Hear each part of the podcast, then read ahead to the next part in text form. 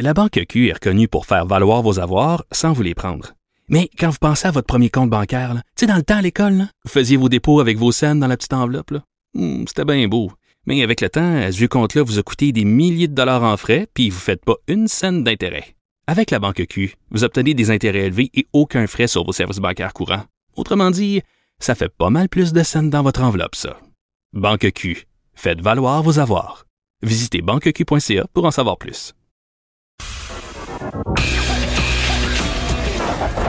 On n'est pas obligé d'être d'accord, mais on peut en parler. Sophie Durocher, on n'est pas obligé d'être d'accord. Cube Radio. Alors bien sûr, euh, l'événement euh, sportif qui a marqué la semaine, c'est le décès de Kobe Bryant. Ça a eu lieu dimanche. Il est décédé donc dans l'écrasement de son hélicoptère. Il était avec euh, sa jeune fille de 14 ans. Et les joueurs des Lakers, eux, ont repris le chemin de l'entraînement. La veuve de Kobe Bryant s'est dite complètement anéantie par la mort de son époux. Euh, on va en parler avec euh, mon collègue Andy Mailly-Pressois, qui est journaliste à TVA Sport et qui était plutôt cette semaine à Los Angeles pour couvrir justement les différents hommages à Kobe Bryant. Bonjour Andy. Bonjour, bonjour, ça va bien? Ça va très bien, merci. Et toi? Oui, ça va bien. Euh, qu'est-ce que tu retiens de ces euh, heures que tu as passées à Los Angeles et de l'atmosphère qui régnait euh, là-bas et de ces hommages à Kobe Bryant? Je te dirais que, premièrement, personnellement, j'ai toujours été un fan de Kobe Bryant. Quand la nouvelle est sortie dimanche, je me rappellerai toujours où j'étais. Puis c'est vraiment un moment hmm. qui va rester gravé dans ma mémoire. J'étais sur l'autoroute, sur la 132 à Boucherville, et j'ai arrêté mon auto pour regarder mon téléphone pour voir vraiment si j'avais vraiment bien lu Hmm. Est-ce que Kobe Bryant, cet, invincible, cet intouchable sur le court pendant 20 saisons avec les Lakers, un des plus grands joueurs que, que la NBA a connu, que cette planète a connu, est décédé dans un accident d'hélicoptère? J'avais vraiment, vraiment, vraiment beaucoup de difficultés à le croire. Et ce que j'ai senti dans les 48 dernières heures à Los Angeles, ben, c'est la même chose. Hmm. On est sous le choc. On comprend pas comment Kobe, c'est plus qu'un joueur de basket. là, vous l'avez lu, vous l'avez vu possiblement, là, mais c'est comme si c'est un membre de notre famille, un cousin, un oncle, un frère, un grand-père, un père qu'on avait perdu pour les gens là-bas. J'ai jamais vu des gens pleurer pendant deux jours, hmm. trois jours comme ça pour quelqu'un qu'ils n'ont jamais rencontré. On parle de quelqu'un qu'on a suivi à la télé, qu'on a hmm. vu euh, sur, des vidéos, dans des matchs incroyables, des performances, des exploits surnaturels, surréels mais jamais, jamais certains l'avaient rencontré et d'être aussi près de lui.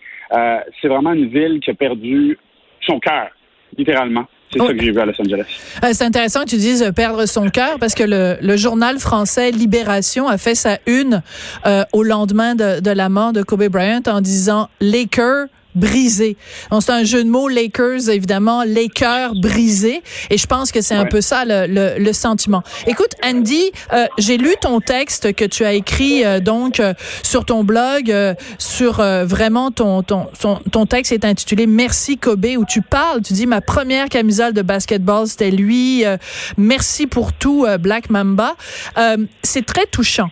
Écoute, moi j'ai écrit dans le journal de Montréal hier un texte où je raconte l'histoire d'une journaliste américaine du Washington Post qui, euh, quelques heures après la mort de Kobe Bryant, a simplement mis un lien sur Twitter avec un texte qui a été écrit il y a trois ans euh, par des journalistes qui ont eu accès à euh, des documents judiciaires quand, en 2003, Kobe Bryant avait été euh, accusé d'agression sexuelle.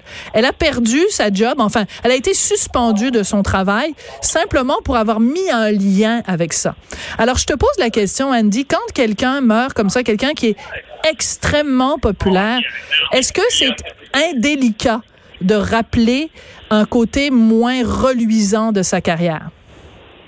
Écoute, moi, je vais te le dire parce que c'est un cas vraiment très spécifique, puis je pense qu'il faut avoir suivi l'affaire, puis il faut être au courant de, de ce qui s'est passé avec Kobe, euh, Kobe Bryant en 2003. Puis la majorité des gens qui ont soulevé le point, justement, de, de, de l'agence France-Presse, même aussi, qui a publié un article sur, sur ce passé-là, Visiblement, c'est des gens qui n'ont jamais suivi Kobe Bryant. Visiblement, c'est des gens qui se sont dit Ah oui, il avait été accusé d'agression sexuelle. Et si on se rappelle en 2003, bien sûr, oui, il avait été accusé par cette jeune femme euh, du Colorado, une femme de 19 ans.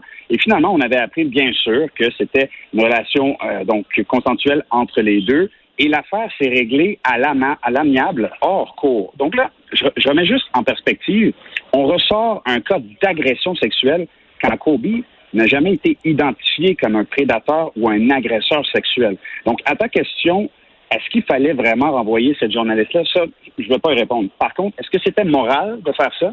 Même pas 24 heures après qu'un père de famille, qu'un homme, qu'un frère, qu'un fils, que Kobe Bryant meurt comme ça dans un accident aussi tragique, est-ce que c'était moral de sortir ça comme ça, sans essayer de faire de lien, juste de le sortir là, pour tâcher un peu, ternir un peu l'image du personnage. On parle pas de quelqu'un, comme je vous dis, c'était pas un tueur en série, c'était pas un prédateur sexuel. On parle d'une affaire, vraiment, Kobe, la seule chose qu'on peut l'accuser peut-être, c'est d'avoir trompé sa femme. Et ça, je pense que sa femme a été mise au courant, toute la planète le su. Vraiment, de, sortir cet article-là. Et pour les gens qui ne le connaissaient pas, ben là, tout le monde se pose la question, ben là, est-ce que Kobe était vraiment euh, quelqu'un, justement, qui a...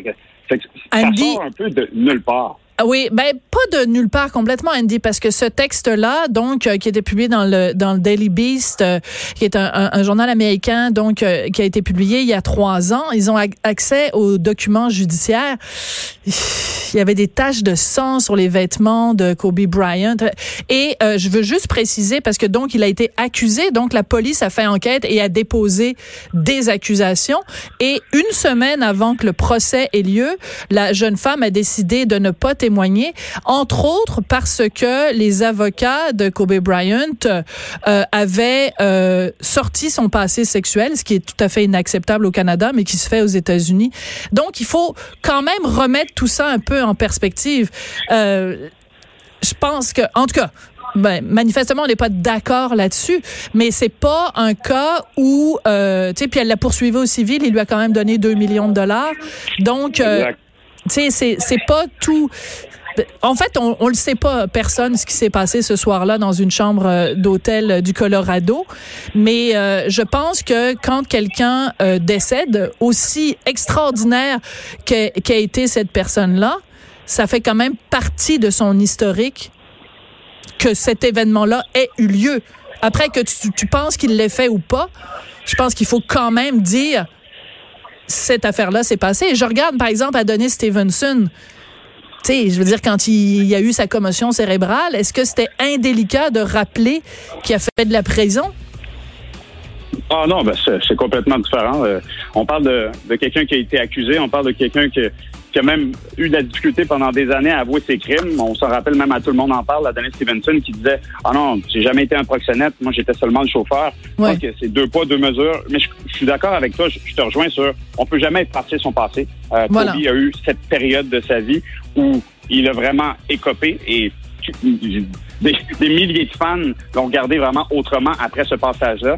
Mais je trouvais juste que même pas 24 heures après son décès, de ramener ça à la une, non pas dans un texte, dans un contexte, mais de ramener ça euh, sur une page conticipiste comme gros titre, Kobe est un gros méchant loup. J'ai trouvé que ça manquait un peu de tact et un peu de respect pour. Il y a euh, peut-être une question de timing à ce moment-là. Merci beaucoup, Andy. Et puis, euh, bonne chance avec le Super Bowl dimanche. Andy Mailly-Pressoir, qui est journaliste à TVA Sport. Voilà, on se retrouve demain à midi. Au revoir.